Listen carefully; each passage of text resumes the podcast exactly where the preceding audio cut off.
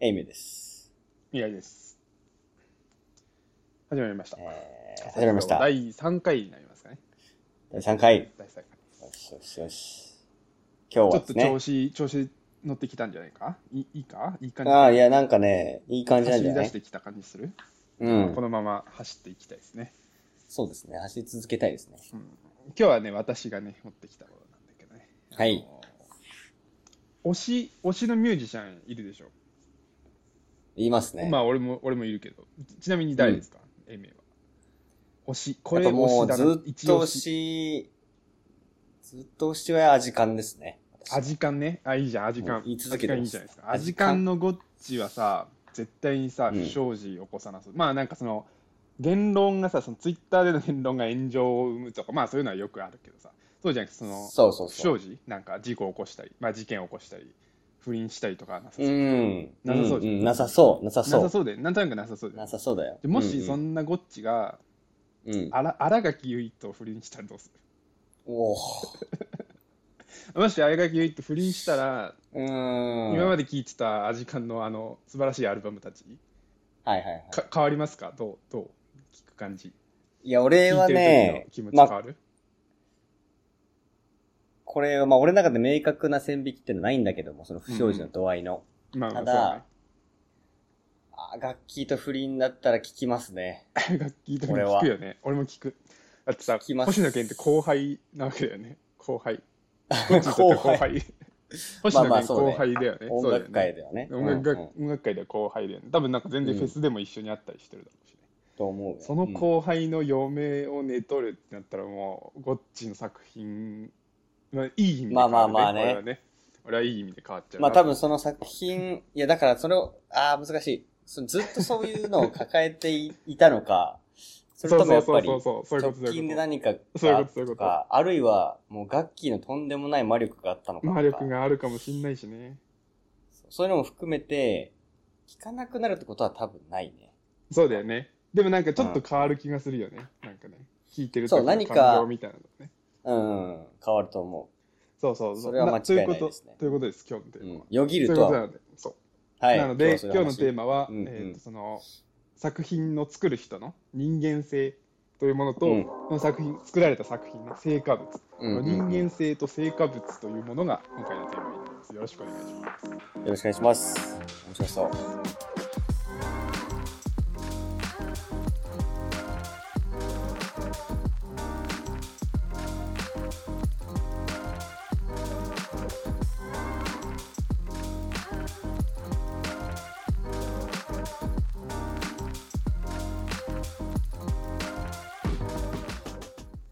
はい、改めまして、改めまして。笠地蔵始まりました。笠地蔵。笠地蔵とは何ですか？はい我々どんなやつかって言いますとね、はい。まああの、すごい情報がね、毎日届くわけですけれども、そうです。まあ届くというかもう目に入ってきます、目に入ってくる、うん、ええ。まあ、それに対して結構、いろんな感情を抱えるわけですよね。うんうん。で、まあそれをけまあ逆にその受け取った情報をざっくばらんに話すみたいな場はあんまなくて、うん。うん。そこをしっかり、あの、我々のね、感覚で喋りまくるみたいな場を作りたいっていう。いいですねところで、はしょってお話ししました。いやなんかさこの笠地蔵紹介はさ、多分毎回続けたちょっっと変わりながら変わりながらね、点々としながらトーンで。やってった方がいいと思う、はい初見に優しい番組でありたいから、うんうん。そうだね。ハライチのターンしかりあれも、囲碁将棋の情熱スリーポイントっていう ラジオなんだけど何それあれもあれも初見に優しいラジ何それ？オよ俺よく聞いてんだけど。まあまあいいあ、よよく聞いてた。そんな いや、そうそ初見に優しいよ大事だからね。そうそうそう。で今日のテーマですよね。今日のテーマ。今日のテーマ。まあ、だから冒頭でも話したように、まあ、多分、おはい。俺らは推し続けるんだよね。まあその程度にもよる、そうね。まだ程度にもよるかもしれないけど、うん。うん。うん。うん。で一旦ちょちょっと不祥事がだからガッキーゴッチがガッキーと不倫するみたいなビッグニュースがあったとしても、それでファンやめますとはまあまあならないわけだよね。一旦はね。それはやめないですね。ファンはやめないよねさすがに。でもなんかちょっと変わるよねって、変わる変わる。変わる、はい。まずまずさその一旦その不祥事な推しの度合いと不祥事の度合いをちょっと決めとく？まずはね。推しの度合い。はいはいはいはいはい。まあ、ゴッチとかめっちゃ好き。例えば俺は、えーっとね、うんじゃあ Yogee New Waves めっちゃ好きなんで。Yogee New Waves。はいはいはいはいね。うん角舘さん、なんかあの人知らんけど、なんか女ったらしっぽそうだから、なんかわかんないけど、うん、わかんない。知らないけどね。全然知らないけど、知らないけど、うんうんうんそうっぽそうからなんか、女関係で起こしても不思議じゃないわけよ。はいはいはいはい。うんなるほどね。でもまあ、だだだとしても別に。あ、でもそれはさ、なんかもうすでにそこの前提を立ててるよね、自分の中でね。あそうだね、そうだね。この人は女ったらしっぽいから起こりうるみたいな。うんうんうん。まあ、だからそんぐらい好きで、そのアジカンとかそのヨギーみたいな自分の中でもう確立した位置がある、すんごい好きなアーティストがちょっと起こした、不祥事を起こしたぐらいじゃまあ、なびかないんだろうけどさ、ちょっと、ちそうね。ょっと好きぐらい。えーなんだろうな、具体的なアーティストあげるとさ、その人のことあんま好きじゃないんだみたいになるからさ、あんまかわいそうだけどさ。まあね。かわいまあねそうだけ。ど、まあまあ、なんか言わないにしても、なんかそういうちょっと最まあまあまあまあ近好きかもな、みたいな人。わかるわかる。その、だから、ね、プラットフォームのレコメンドで上がってくるもので、うんうん、そうそう最近聞くみたいなの結そうそう構やっぱあるから。でいあるじゃん、あるじゃん、全然。うん。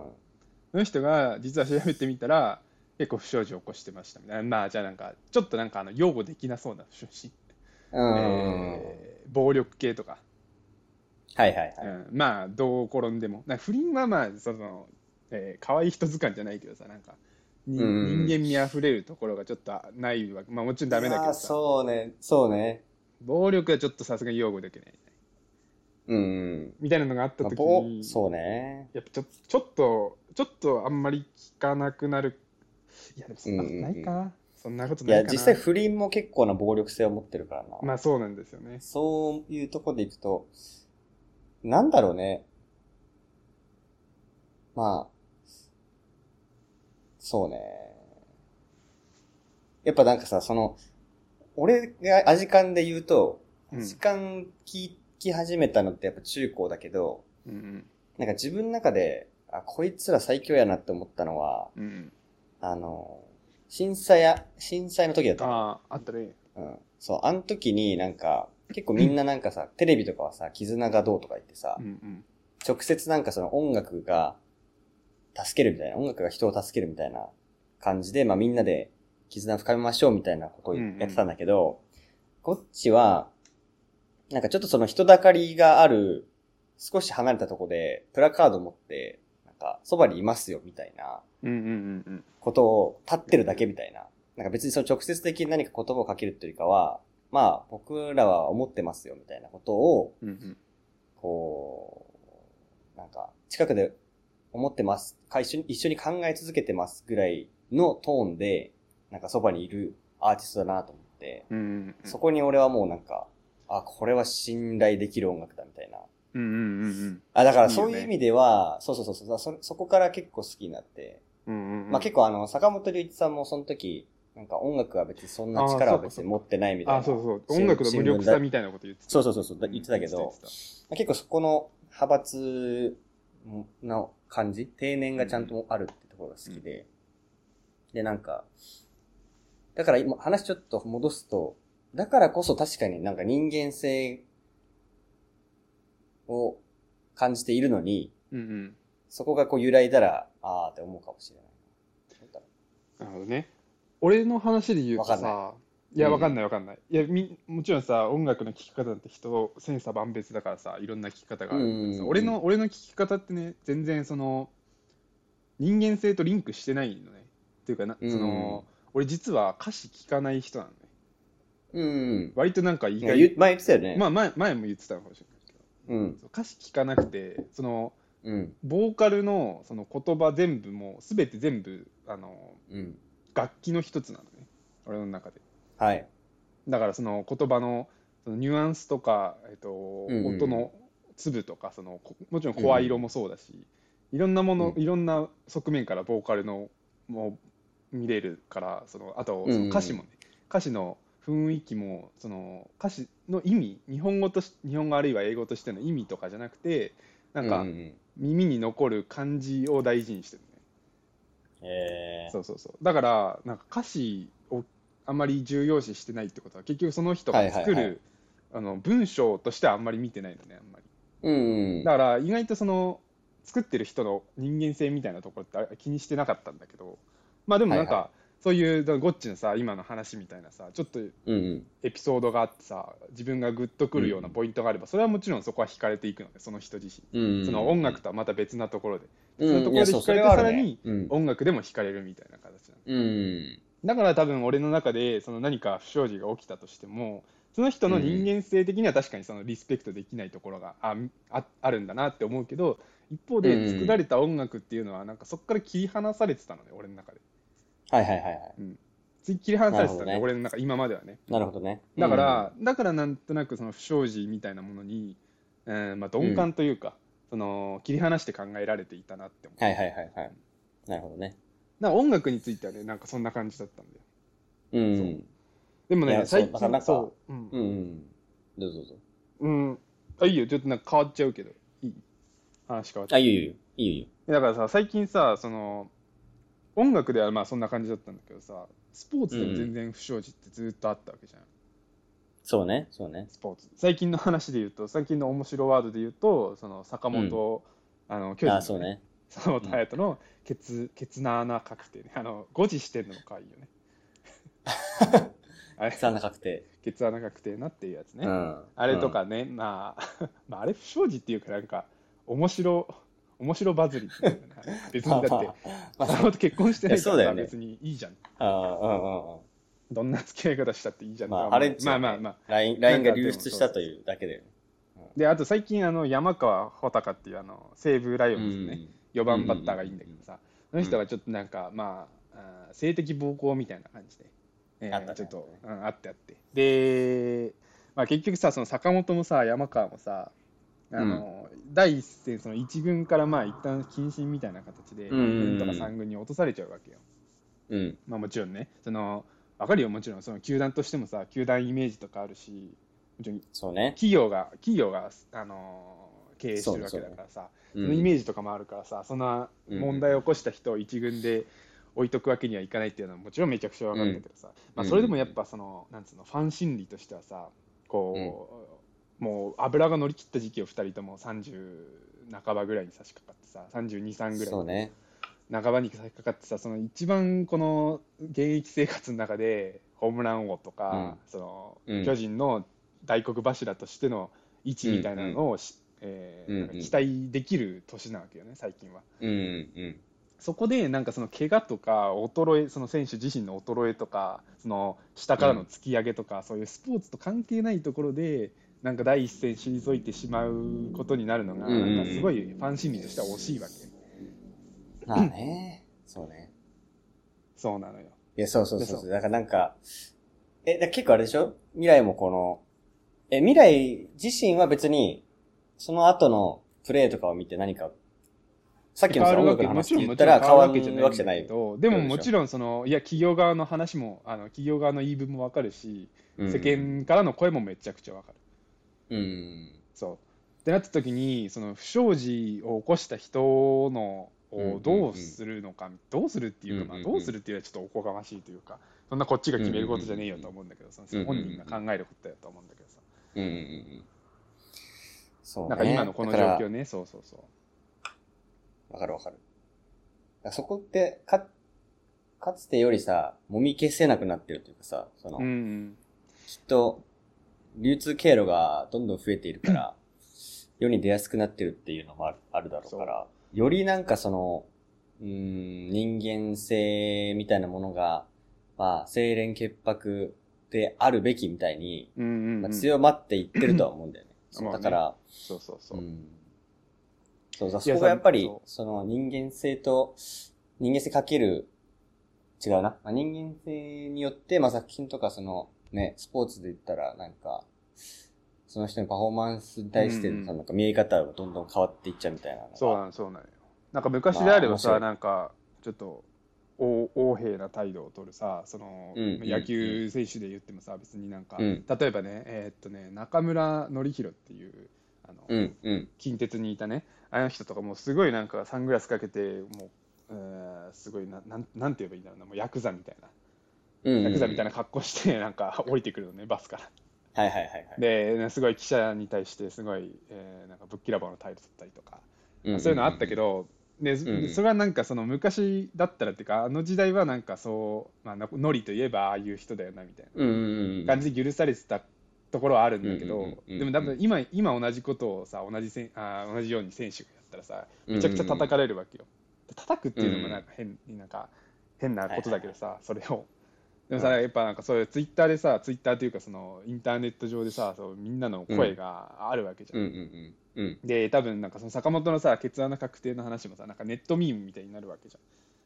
そうね。ネットミームになってさ、ことあるごとになんかいろんなところでケツ穴確定なとかっていうワードが出てくるわけよ。そうするとさ、もう坂本勇人っていうさ、人のなんか人間性みたいなのがみんなの中で醸造されちゃってさ、なんかあいあ坂本といえばあのケツのケツ穴の人だうんみたいな感じになっちゃってるわけじゃん。もうなんかそうね。移り変わっていかないよね、多分もう坂本に対するイメージはもうここまで定着しちゃったらさ。そうね。まあ、消えることはないよね。でそれは、なんかもう、やっぱ一回さ、もう、コーヒー、牛乳にさ、コーヒーちょっとちょろっと入れたらうんさうん、カフェラテになってしまって、そうれを切り離すのは無理っていうのと、まあ、一緒というかね、うん印象はついてしまうから。うんなんか、やっぱそういうの話聞いてて、やっぱ俺は思うのは、このなんか、ね、なんかそこの、なんか漫画とか見てもそうだし、まあ、こう、完全懲悪者のさ、アニメとかを見てもさ、思うけどさ、うんうんやっぱこう正義がさ、勝つみたいなさ、こう、感覚がまああるじゃない？あるあるあるある。それはずっと、うんまああね、そうそうそうそうそう。勝つべきみたいな。うんうんだからそこがなんか多分俺らはやっぱその、不祥事が起きている人が、起こしている人がうん。勝ち続けることに対してなんかこあう、許せない心があるんじゃないかちょっとあるかもしれないだし、あとはそのやっぱ人間性っていう一つの側面が、まあより、まあクリーンであればある人ほど、そこのギャップに対して、まあさっきのその許せないっていうところが働いて、まあその叩く度合いって多分強まると思うんだよ。で、うんうんまあでも未来が今言ってくれた通りで、なんか、こうミーム化させて面白がることもできるわけじゃん、俺たちは。うんうんうん。だから、結局その、最初の、この、落ちた瞬間の部分を俺たちは怒るんだけど、結局落ちた後の人間性をまあ認めることはできるんだよね。そうそうそうそうそう。うん。だからなんか、えー、あ、ちょっと話がちょっとずれ変わってきてるけど、うんうんなんか作品性自体をまあ面白がることと切り離して、切り離すこともできるし、人間性自体をまあ、なんだろうな、そこにまあ自分たちが慣れる。最初こう、驚くんだけど、うんうん驚いてなんかいろんな感情が芽生えるんだけど、まあ、そこにこうみんなが馴染んでいくっていう過程もあって、だからなんか一概に、まあその事象自体はおかしいんだけど、うんうんまあそこをまあ俺たちは受容できるんだろうなとは思う。で、なんで受容できるかって言ったら、うん多分その見てる側も変わるってことを知ってるからだと思うんだよね。なんうんうかその、んさ、昔の例えばさ、坂本龍馬とかさうん、かつての偉人たちを見て俺たちが思うのって、なんかすごい人だみたいなさ、うんうんこう、一側面、芥川龍之介だったらなんかそういうこうちょっと、最後自殺しちゃうような人間性なんだろうなと思うじゃん。でもさ、そこってさ、多分、現実にその人たちがいたら、こう、ふざけたところもあるし、いろんな側面があるはずなんだよね。うんそう、だから、なんかこう、俺たちも自身もなんか変わることは多分大前提、無意識の中にあって、うんだから、まあ人がある程度こう、例えば東出とかがそういうこと起きても、まあ、東出はそういう人間だっていうふうにり認識、理解していけるっていううんうんうんことだと思う、思うんだよ。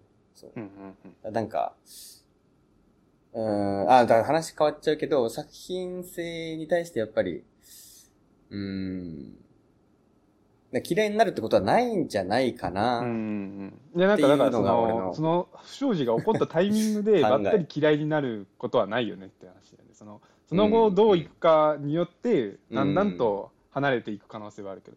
例えばさうん。清原清原和弘っていたじゃん。あの、うん。覚醒剤をはい。やってしまって、で、はい。まあもちろんその第一線から退いてっていうか、うんうんで現役引退してからちゃんと捕まってるわけなんだけどさ、最近ねそのまあもちろんその依存症の話だからさあれはずっと一生向き合,、向き合っていかなきゃいけないもんだよね彼にとって、うんうんで、うん。実際向き合いながらさ今ずっと野球の支援活動みたいなことしてるわけよその子供たちの野球教室やったうん。うりとか、んうん。だってなんかやっぱさ、うん野球ずっと好きでずっとこれまでプロでやってきたわけだからさこのうんどうにか恩返しをしたいっていう思いが多分かあって清原に、うんうんうん。でそういうところをその真摯に頑張って向き合ってるわけよ、うんうんうん覚醒剤とも向き合いながらその野球とも今後の付き合い方みたいな野球との付きうん合い方、うんうん。そういうのを見てるとさやっぱその一旦その覚醒剤やってしまったっていうところでその落ちるけどさ評価的な、うんうんうんうん。その気持ち的にはさああそう薬をやに手出してしまうような人なんだって確かに思っちゃうけどそこからの頑張り見てるとさ、それがなんか清原の人間性を表してるっていうかさやっぱその、まあそうね。伊達にそのプロで第一線で活躍しただけあるうんうん人だよなって思ったんだよね。うんうんうん。うんうんなるほどね。だからプロ野球選手になるようなさ人たちってさ、うんめちゃくちゃ当たり前だけどさめちゃくちゃ頑張って努力してきたわけ、人並うんみじゃない努力をしてるわけですそうね。その結果をすべてなんか一発で無に、えー返してしまうほどのうん。不祥事ってなかなかないよね。一旦確かに落ちちゃし落ちてはしまうかもしれないけど、そこからの人次第だもちろそう、だけど、そこのキャンセルカルチャー文化ってやっぱすげえなと思うのは、ん。うん。なんか政治とかもそうじゃん。なんか一発でさ、もうんうんう退場させちゃうじゃん。いやそうなんだよな。だ俺ってなんか、俺そこなんか、過去の、その人の、じゃあ例えば、えー経歴、いいことやってたとして、うん。一発でじゃあそれでダメになるかって言ったら、いや、だったらむしろその後もさ、継続させてさ、そうなの、そうなの。こう、ね そのまま続けさせ俺、るぐらいの、政治なんかそこのなんか政治、の話はさ、俺めちゃくちゃずっと思ってんだよ、それ。あの、この間のさ、うん。多様性の話じゃないけどさ、その人にだってさ、いいところ、その、いい、えーその政治活動をした面もあればさ、ううん。まあ確かに評価できないか政治活動をしたうん。場面とあってさ、そのうん。いろいろあるじゃん、当たり前だけど、なんかさ、でもその、うん。悪いところだけ、そんなスキャンダルだったらスキャンダルだし、なんか、うん。えーその答弁に答えうまく答えられなかったとか、うん。えーそのうん政治資金のお悪悪用とかさ、まあ、いろんなうん、話が、うん。その落ち目があった時にさ、そそこだけでもう叩いてさ、で叩かれるともう、その政権としてもさ、置いとけないからもう更迭してみたいなそういう流れになっちゃうけどさそう、、なんだよね。そこだけじゃないんだよねって、なんかその例えばさ、こうあーあのデジタルの、なんだっけ、河野大臣だっけ、うんうん。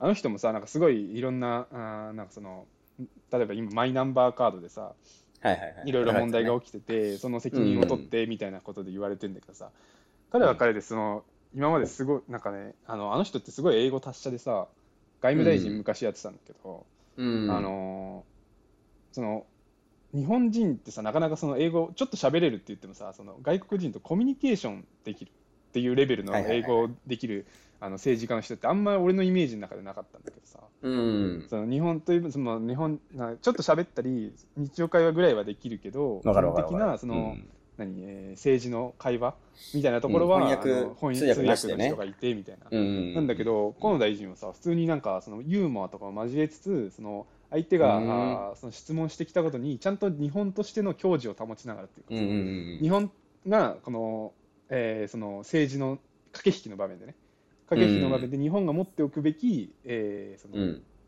押さえておくべきポイントを押さえながらなんか英語で返うんしてしてた、あなんかこの人はだから俺結構信頼できるなってそこでまず思ったんだけどなるほどね。でも何か問題が起きるとすぐ更迭うん。うん。みたいな流れになるわけじゃんうん。なんか違うよないやそれはな政治の話だけどさ。なんか、それってなんかさ、ね。こう、さっきの話、その、人はその、えー不祥事を起こした人が、こう、真面目に努力した人に勝つってことを許せないんじゃないかみたいな感覚とがあると同時に一方で、なんか、この人が清廉潔癖であり続けるわけないっていう、無意識化の、例えば意識みたいな逆にあったとしたら、うんうんうん。まあ、ちょっとこれ仮の話だよ。だから、そしたら、そのなんか、不祥事を起こした瞬間に、そこにこう、つけ込んでいってしまう心みたいな、なんか、こう、叩きたくなるみたいな、こう、作用がさ、発生してさ、なんかこう、ああ、や、やっぱりおお前も俺と一緒じゃんみたいな、こう、うんうんわかんないけど、うんいやわかるわかる。その自分自身もやっぱさ、ずっと何かこう、真面目に生き続ける、またずるい心ってあるわけだからうん、多分。うん。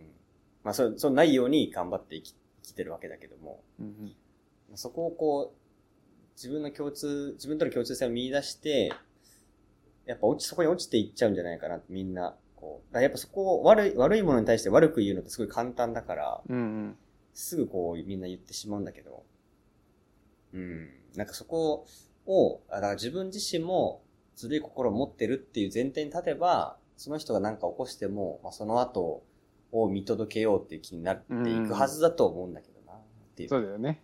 だそそれで、ああ、だから多分ツイッターとかで良くないのは、でそれをじゃあ自分で、その人発言した人、叩いた人が、こう、ああ、でも擁護できるなって思っても、もうその叩いた瞬間のその一側面が世に残ってしまってるから、残ってしまってる。それがこう集積し、が集まって、じゃあそれを最終的に、こう裁判みたいな、こう、最終的にジャッジを下すさ、例えばメディアの人間とかが記事をバンって書いて、まとめて、で、それさらにそこに対して別の世論が、まあ、こう、重なっていって、最終的にその人をキャンセルするんだけど、うんうん。なんかそこの仕組みが、もう、無理っていうね。そのなんか、うんその、一旦言ってしまったことをキャンセルすることができない。キャンセルカルチャーって実は、その、みんな、あ、言っちゃったってなってんだけど、うんあ、これ、ね。あうんうんうん。一時期の勢いで言っちゃったよってなってんだけど、もう誰も止められない、転がる岩みたいな、うん感じだね。ああ時間に戻ってきたあ、時間の話です。いやあのさその インターネットの話だとさ、そのあの口コミカスタマーレビューとかで言われるんだけどさ J シェイプ型とかうん。U シェイプ型って言ってさなんか星1とさ、星5多いんだよあれって、おー、はい、はい。でそのすごい極端な意見を持ってる人が何か、えーうんうんうん。インターネット上に発言を残したくなうるのよ、インターネットって。なるほど。だからその本当は真ん中星さんがいっぱいいるのね当たり前だけど、うん。だから今のさ話でもさその何か事件が起こ事件が起こった時にさそのすごはい叩く人と星1の人とすごいまあこの人の好き好きだからすごい擁護する人といたけどうん。多分俺らってそのどっちでもなくて星3なんだよね。ね確かにうん。悪いなとは思うところもあるしまあただ一方うん。でそこまであのえー両手を上げて万歳できるほどのえーうん。何思いは持ってないからまあとりあえず見守ろうっていうスタンスだったじゃん今。のだから星3なんだよね星3が見えない確かに確かにインターネットってで、なんか多分そこの4とか2の人が、うんちょっとこう、アクションを少しでもすると傾くんだろうね。そうそうそうそうそう一気に。うんもし、もしね、もし本当にみんなが思ってることを、まあありえないけど、全部本当に自分のことを全部つぶやくうんうん。ような世界だったら、星さんもうん星さんなりの意見をつぶやくような文化だったら、今のような確そのその何か事件が起こって即叩きにあってキャンセルみたいな、うん。そこまでは実はなってなかったんじゃないかな。まあでもありえないけどあね。ありえないんだけどさ。多分ツイッター始めたさ、当初ぐらい。うん。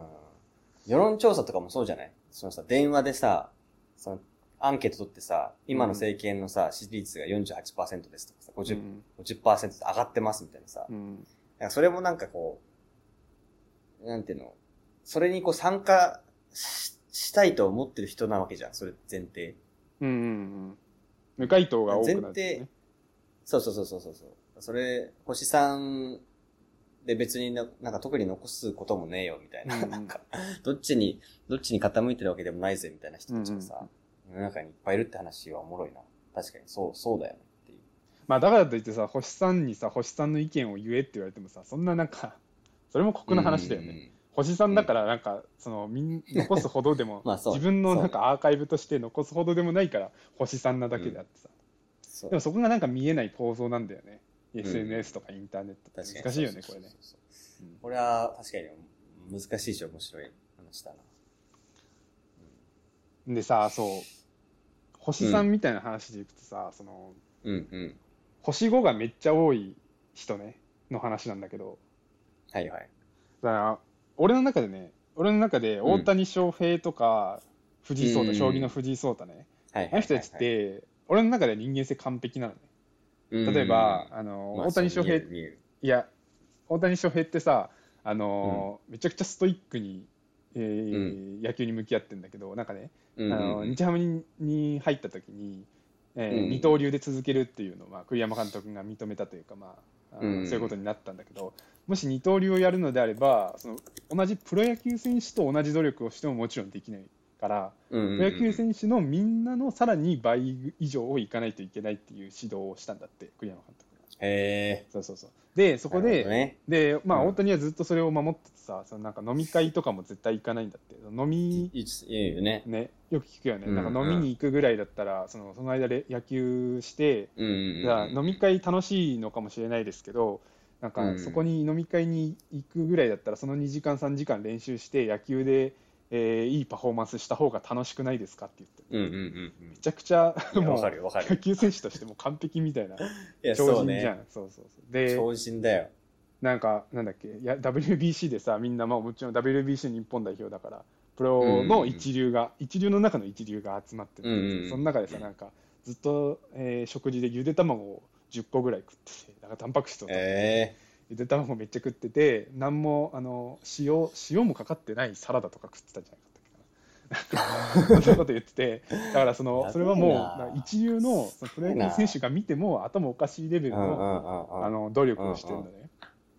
みたいな時にさ、で、大谷はもちろんさ、その大リーグ、大リーグで。えー MVP 争いしてるぐらいに成功してるわけよね。そうだね、そうだね。そうそうそう。なんかそうなった時に、その当たり前の話だけど、なんか人間性がすごい出来上がった人が、うん。えーなおかつパフォーマンスも残してるみたいな、で、藤井聡太もそううん。同じ話だけどさ、確かにね。みたいな話になってくうんるうんのかなって最近思ったりして、だから今まではその人間性とその成果物みたいなのを切り離してたん。で、まあ音楽の話だったら切り離してたし、そのスポーツの話だったとしても、に人間性というものはそのその不祥事だけで、えーうん。何か極端100から0に落ちてしまうような話じゃなくて、うん。不祥事が起きた時に100からまあ80とかに例えば落ちたとしても、うん。そこからの人次第で、えーその変わっていくよねっていう話だったんだけどでも、うん大谷翔平とかとんでもねえやつがいると。もうずっと100のやつがパフォーマンスもずっと100、当たり前だけどそりゃそうだよなと思って、うんうんその人間性がちょっと、ちょっとでも落ちるような、まあ、だからその山川とかの話だったらちょっと、えー性的暴行してしまうようなちょっと弱い部分があるんだったら、うんうん。もうその分なんかパフォーマンスにもそれが出てるんじゃないかなって思い始めてきたうん最近、はいはいはいはい。なるほどね。うん、だからいやー人間性100であり続けるべきなのかとかね。うんうんうん。ちょっとだからさ今までの今までの話と変わるけどねなんかあ、いやい今まやいや、での話はそれがなんか人間か、性人間ちょっと落ち,、落ちるところもあるだろうみたいなうん。そこを認める文化であろあろうよみたいな話だったけど、うん。でもなんか大谷翔平見てると絶対ずっと100が一番いいよなと。いや、まあね、まあね。いや、そこは本当にさ、まあ、なんか、友達でもないからさ、大谷の。まあそうなんかその、そのメディアがどれだけうまくやってるのかわかんないし、でも一方で本当にそういう人なのかもしれない。てか、なんかそっちの可能性の方が高いとは思うけども、うんうんうん。いやわかる、なんか俺俺はやっぱりそこに関してはちょっとやっぱ、うーん、まあうん。うん別になんなんだろう、不祥事を起こしたかどうかっていう話よりもなんか、まああくまで今見えてる側面だよなとは思っていて、一旦ね。うんで、まあ、まあ、さっきの話で言えば坂本とかね、もうなんか、うんまあ俺は別にそもそも坂本ってそんなにすげえのって話をちょっと思って んだけど、でもすごいんだよね。すごいっていうのはすごい巨人そうで超すごいじゃん。ずっとショート守ってるわけだすごい、巨人の顔みたいな感じじゃん。うんずっと。で、まあでもその坂本があんな血圧測定とかってやってるっていうのは、なんかそれをこう、表出したから初めて分かったことで、その人間性の部分が。それまではさ、まあ、遊んでたりもすることはあるだろうけど、なんか、まあ真面目にちゃんとやってんだろうな、キャプテンだ。あれキャプテンだうんうんいやキャプテンだだし、ちゃんとやってんだろうな、みたいな感覚もあったから、なんかそこは、うん、まあ、あくまで、い、今のところ現時点でのっていう、俺は仮固定をしてますっていうね。大谷とうんうんうん藤井聡太に関して。ああなるほどねなるほどねその 一旦ね。いくらまずね。いくらあの未来があその人間性完璧だって話をしたとしても、まあまあまあ今今見えてるところまでだよねっていう話そうそう。だからそこを今の現実の彼らを信じるしかないと思うから、現時点では俺もなんかすごい完璧な人間がやっぱり完璧なパフォーマンスを出すっていうところに対しては、そうだろう、 agree だなっていうのは思うんですよ。うんうんうんうんで、まあ一方でなんか一方でね。そうそう一そう。方でなのよ。そう、なんか、やっぱ、その、この前なんか MeToo の事件、MeToo 事件ってさ、なんか、わかる？あの、うん。なんかあの、監督ワインスタインっていう監督、映画監督が、ああ、っちの方で、そうなんかあの映グッドウィルハンティング。そうそう、グッドウィルハンティングとか、キルビルとか、まあ結構すごい名名作とされている、ヒット作を作ってる人が、まあずっと女性に対して性的虐待をしてた。女性女優とかスタッフに対してしてたみたいな。それはなんかもう何十件にも及んで、みたいなのが、こう、女性の記者がこう、声を上げて、記事にして、まあ一気に世界に広まって、まあ私もされましたみたいな。MeToo みたいな。うんうんで、それ MeToo 運動って言うんだけど、うんうん。うんまあ、それもなんか、言ってしまえばそのワインスタインさんが作ってきたものに対して、俺たちは評価をしてきたんだよね。すげえっつって。うん。でそしたら、ねワ。インスタインさんはまたそれを新しい作品を作るときに、その陰で、まあその、性暴力をしてきてるわけだよね。だから俺たちはなんか、ダメと、やっぱそこが見えない間は、やっぱ評価し続けてしまって、投票してその構造をさ、作ってるわけなんだよね、俺らうんうんうん。うん。ちょっと話ちょっと変わっちゃうけど、まあでもそこがなんか、やっぱ、その悪の部分が世に出るまでは結局わかんなくて、うん。そこが、やっぱ名作をちゃんと作ってきたっていう実績は、まああるわけ。そあるわけで、うん。だからなんか、青年潔白な人、完璧、人間性完璧な人だけが、まあ文化を、まあこれまで作ってきたわけじゃないなっていうのをすごく思ううんうんうん。と。でそれ、は本当思うね。そう。で、なんかやっぱこう、すげえって思うときって、善悪って考えてないと思うんだよね。なんか、例えば確かに。めちゃくちゃ速いストレートを野球場で見たときとかって、なんかもう、うんうん。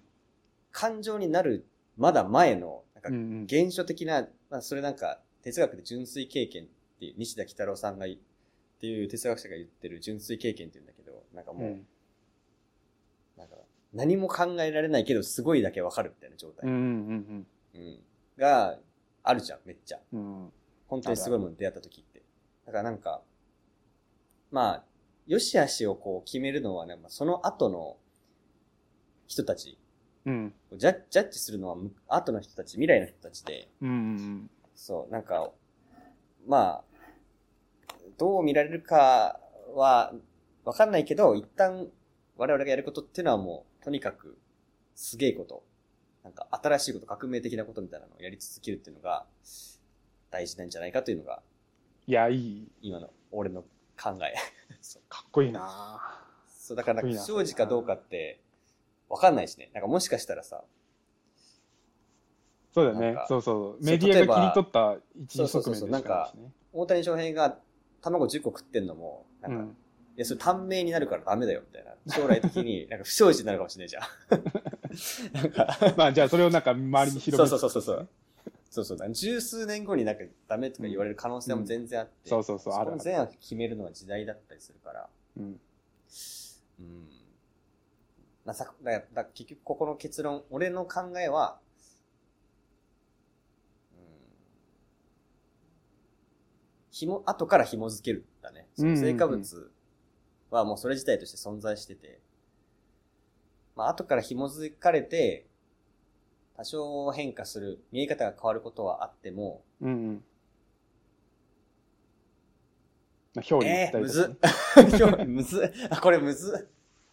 いや、でも表裏一体だとは思うよ、俺も。まあ、結論付けらんないな。うん。うん。まあ、向き合っていかなきゃいけないテーマだとはもちろん思うけどさ。まあ、なんかそこがやっぱ結局一番面白いとこなんじゃないかってあ、話だうん、そうだね。そのだ、なんか、植物としてのその、物体とか事実とか事象っていうものと、そこに対して意味をつける人間っていうのがいて、ああ、確かに。圧倒的ストレートっていうものと、そこをこう、こいつでもケツ穴かく、あ、まあ、坂本は100 170キロ。まあまあ、いや、いいいね、いいね。そういうこと、そういうこと、そういうこと。そういうことそういうことそういうこのなんか、うん。まあ多分、むその西洋哲学とかがさ、もうか、うんかねてから永遠と議論してる話だし、肉。体と精神とか本質と実存みたいな。うんうんうんうん。そこを、こう、なんか、なんだっけ、立川談志さんとかは、なんかイリュージョン、そのなんか、現実とその虚構の間、間にイリュージョンが生まれるみたいなこと。うん。なあ、なるほどね。そのなんか、それをまあ、その人、あえっ、と、近松門左衛門っていうなんかあの、能のさ、うんうんいるんだけどさ、その人は 虚実飛膜って言ってて、虚実被膜はその、虚、虚、虚構とまあ、うん実の間間、うんうん芸芸術は生まれるみたいなことうんう言ってて、んだからみんなそこのなんだろう、淡いの部分を楽しんでるんうんうんうんじゃないか。そこをまあ俺らはなんか、うーん、まあ星さんなりに楽しむのがいいんじゃないっていう話。ああなるほどね 星さんなりにねうんうんうん。うんいいねうん断罪はできないな。うんなんかああれやねその いや話まとまんないけどい。いやい。や話まとまんないのがなんか面白い気がするよね。うん、そんなそういうテーマな感じするよね。なんかそのわかる。なんとなく、うん、自分の中で分かってるんだけど多分なんかちょっと言語化できないところもあるんだけど、だからせい、だそのさっきの虚虚構と現実じゃないけどさその現実として見えてる成果物、あるいはその、まあ、あるいは不祥事が起こったという事件のところもさ現実として見てるものだけどさ、そこと人間性はなんかその次元が違うところにあるよね。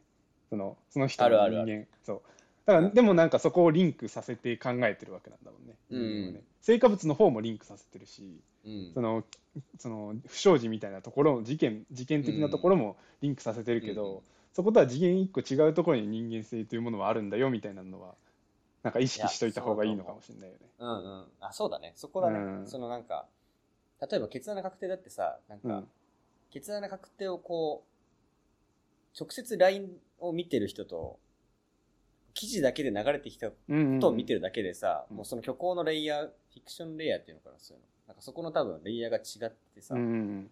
てことは、つまり、違う意味付けをしてるわけだよね。うんうんうん。だからなんか、そのズレが生じる可能性があるんだよってことを置いておくっていうのはうんうんいいですね、うん、そんな感じじゃない。今の今の段階でさ俺らが出す結論としてはそんなところじゃない。そうだね。うん、だから今今後またなんかうんなんか勉強したりいろんなこと学んだりしてうん。変わっていくのかもしれないけどさ、時代の流れとか変わっていくのかもしれない、うんうんうん。あ、面白いわ。この話やっぱ面白いな。よかった。よかったよかっいい話だわ。た いい話でした。あ、そう、だからそれで、俺なんか、その中で努力してる人たちの話をちょっと、いつかしたいわ。なんか、その中ああああああ。うん、どう、まあいいや。それはちあょっと まあいい一旦ね一旦いやタランティーノとかすげえんだよな。あそうなんだ藤本達樹さんとかもすげえんだよ。うんうまあいいんうんそれちょっと今度話したい。うんうんうんいやよかったね面白い回だった、面白い。時間的にもちょうど面白い回ちょうどいいちょうどいいですね。可愛い人。と思いついた？コーナー。思いつかなかった。もう、思いつかなかった。今日の話すごい夢中になってしまった。ね俺も夢中になってしまった。やる？一旦一旦やるかじゃあ。一旦やってみよ一旦やってみよう。じゃあ俺の。えーなんか、う。えー可愛い人いた。可愛い人いた。っ て可愛い人いたっていう始まりかこれやっぱり。まあでもそうだよな。可愛い人いただよな、うん。あい可愛いたんだよいたかいたんだよ。そうね。はい。はい。たんだよ。なんかね、うん。これ帰り道、うん。あの職場からの帰り道。まあ夜8時ぐらいだったかな。夜遅くまあ真っ暗よ。普通に真っ暗でさ夜はうん。歩いててさ、まあよくないんだけど俺ちょっとスマホ歩きしちゃっててさ。スマホ見ながら。おスマホ見ながら歩いちゃってて、えーうん。でずっと下向いて歩いてたんだけどーうん。なんかねまあでもなんか割と人だかりはそんなに少なくないところでさ、うん。まあ、周りにも人がいる感じですね。歩いてて、そのその横にいる人を通り過ぎようとした時にあすんごいね。すっごい大きな本を読んでるのがその下向いてるからね。影で。影で影ですっごい本、すっごい大きな本を読んでる人が横にいると思ってえっ？と思って。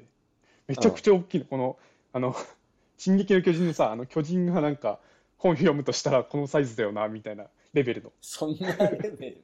そんなレベルのでかい本を読んでるうんうんの影がねの影が下に見えて、影がね。え何？と思って見たら実はそれは、あのうん。携帯のねスマホで明かりを照らしながらこう夜道読んでてだからその近いから本との距離が近いから あの影影としてはめちゃくちゃ大きくなるっていう話なんだけどまあだからそのめちゃくちゃ本でかいと思って見たら普通の本だったんだけどでさその夜さ びっくりした。びっくりした。ままずびっくりした。まあ俺ちょっと可愛い、まちょっと可愛い。じゃんうん。かわいい。かわいい図鑑。に。ちょっとちょっとねいやでも俺の話じゃなくてね。俺俺の話じゃなくてちょっと可愛いけど俺の話じゃなくてその夜道さそのスマホのライト照らしてまでさ本読む人ってさ、なかなかいなくない？いないわ。うん。昼間に、ねわざわざね。昼間ね、昼間、あの、うん。本見ながら歩くとか、まあまあ、まだわかるけど、まあ危ないけうどね。んうんうん。危ないけど、うんまあわかるけど、夜さ、わざわざこの両手塞いでまでさ、うん。本照らして、ね。カメラで照らしてそれは可愛いな。すごいよね。そんなに本、そんなに読みたい本ってある？夜道にね。夜道に。夜道じゃないと夜道じゃないとなんか得られない感情みたいなのがあるのかな、その人にとっては。そういうフェチズムかもしれない。は。うんうん、いや、なんかその本、そのこの本を読むにあたって、うんうん。そうそうだ。夜のこの、でもさ、なんか夜に聴きたい曲とかあるじゃん。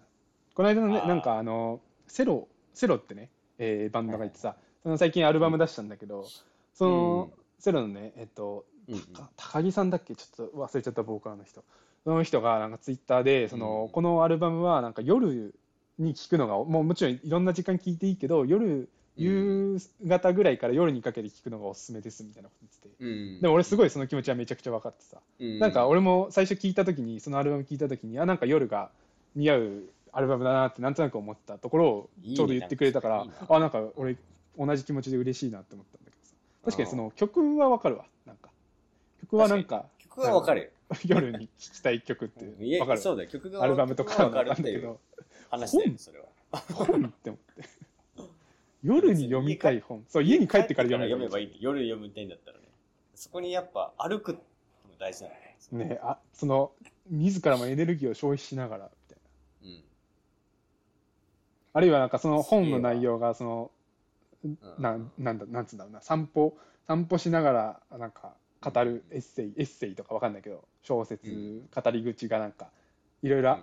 散歩しながら物語が進んでいく話だったりした時にじゃあ自分も一緒に、一緒の同じ境遇でこの本を読もうとかねそういうのがあるのかもしうんうんうん。